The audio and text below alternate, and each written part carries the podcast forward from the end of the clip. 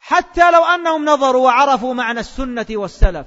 يعرفون مقام بدعة الإرجاء لا أقول الغالية المرجئة. حتى عند علماء السنة أنا لا أهون من بدعة الإرجاء.